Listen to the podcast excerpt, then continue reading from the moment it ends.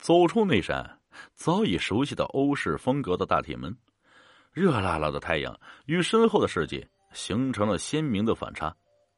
虽说是阳历七月天，心里总是有一种空落落的感觉，仿佛总是一块大石头压得喘不过气来。不经意回头望了一眼身后的清凉世界，难道真是我错了？那么小野的情形是怎么回事呢？千百个疑问一起涌上心头。吃过晚饭，小野爸妈要求啊，我带他们去看看小野上班的地方，但小野说什么也不去。夕阳西下，但整个病房已经开启了日光灯。因为小野的事，整个传染科甚至整个医院笼罩在一片恐惧之中，大家议论纷纷，各种闲言碎语充斥着整个医院。医务科决定啊，增加一个护士上夜班。虽然如此，但难免大家还是心有余悸。闲聊中啊，来到了那个让整个医院谈之色变的病房。这是一个与急诊室没什么区别的抢救室，一匹一年四季都没有开过的天蓝色的窗帘，窗帘外就是被人工垂直向下削平的山脚。说实话，我外面的情形我从没见过。一台呼吸机与心电间一一张普通的可以升降的抢救床，也就是那个钩端螺悬体病人睡过的床。一个床头柜，小野爸爸突然好像发现了什么，迅速的关上门，从上衣口袋掏出了一个硬币，往地下一扔。不是亲眼所见，无论如何我也不相信啊！那枚硬币朝那床下滚过去，一动不动的立在那儿，仿佛有一只看不见的手，正抓住了那枚硬币。各位看官，这可是违背了常理的现象。这是偶然吗？还是另有原因？当时啊，我惊的是目瞪口呆，当时还是有点不信啊，就弯腰伸手去捡起了那枚硬币。康熙通宝，就是那种小时候用来踢毽子的，或者放在蚊帐角用来防止蚊帐被风掀开的那种铜色的古硬币，有点旧，但是呢透着亮。走吧。我们出去，把门锁上。叔叔轻轻的说：“出了病房，小野父亲铁青着脸，脸色凝重的，始终低着头，好像在寻找着什么。带我去门后，要从另一个方向绕过去。”小野父亲以不容拒绝的口气说着话，并且一边走一边低着头，顺着没有规律的路径绕到了传染科外围。围着走廊一直走到了那个病房的窗后啊，窗后放着一些平时病人用的什么痰盂呀，什么日常物件，还有一个呈黄锈色污渍的水池。这个避雨用的走廊后面就是一堵人工垂直削平的山脚，山上的各种树木枝叶繁茂，郁郁葱葱，将整个科室遮盖的不见阳光。前面说过。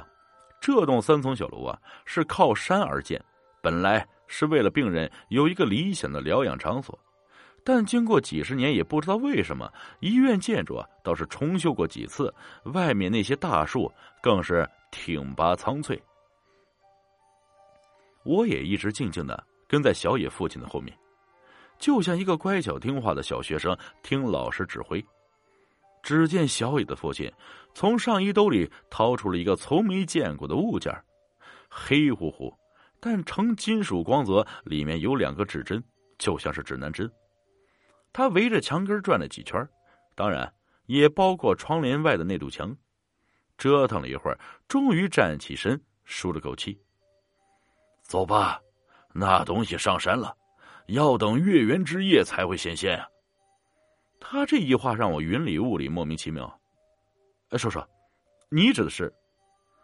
你肯定不会相信，在我们乡下就经常碰到这些，上了年纪的人基本上都懂点啊。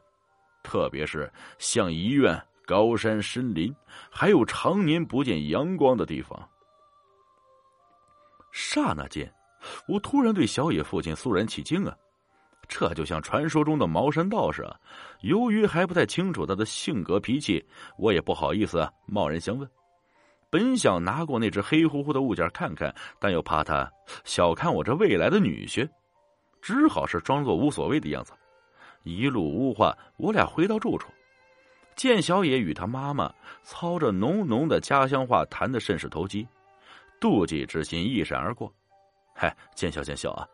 说实话，自从与小野在一起啊，很少与他有过深层次的交流。只是一些青年男女之间那种打情骂俏、相互试探，还有啊，就是争风吃醋。毕竟那时啊，我们那时刚走出校门，都脱不了孩子气，只不过是太空虚、太寂寞，互相取暖罢了。但是这一次，发生令人毛骨悚然的事情，看她一个女孩出门在外挺不容易的，怜悯爱惜之心油然而生。再说，我和她的恋情。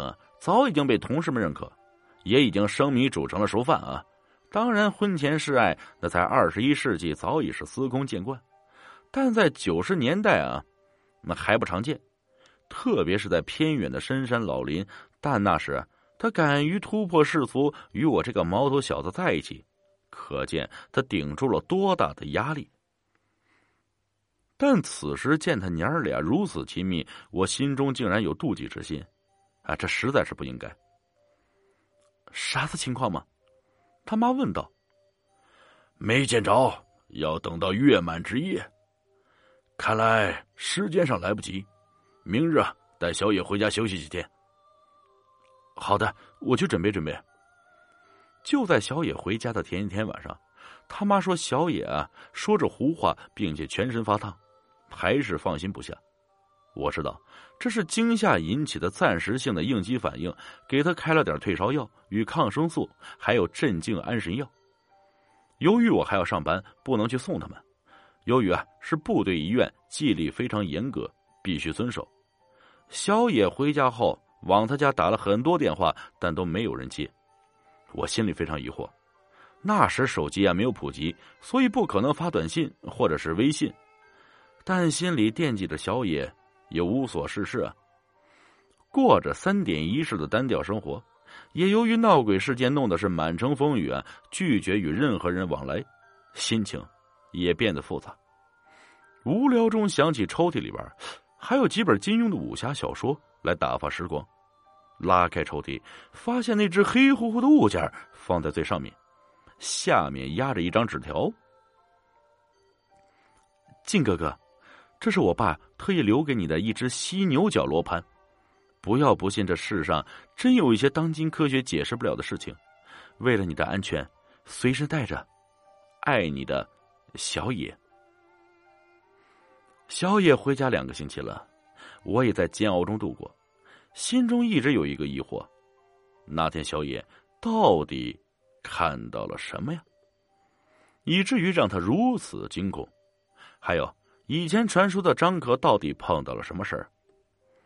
为了弄清楚这事，当天下午拒绝了球友的邀请，买了两包红塔山，直奔义务科。张科长正眯着眼睛似睡非睡的神情啊，推开门叫我进来。小野回家几个星期了啊，也不来个电话，院里催得紧啊。连忙递上一包红塔山，丢在他桌上。他也不客气啊，顺手就准备打开。哎，这是孝敬您的，出这里的，连忙递上一只红塔山。还是为那事来的吧？呀，不是，不问清楚，我心里不踏实，吃不好，睡不香。他嘿嘿笑了笑，露出了两个黄灿灿的金牙呀，让人恶心，但只有陪着笑脸。哎，张哥，你给我讲讲吧，到底怎么回事啊？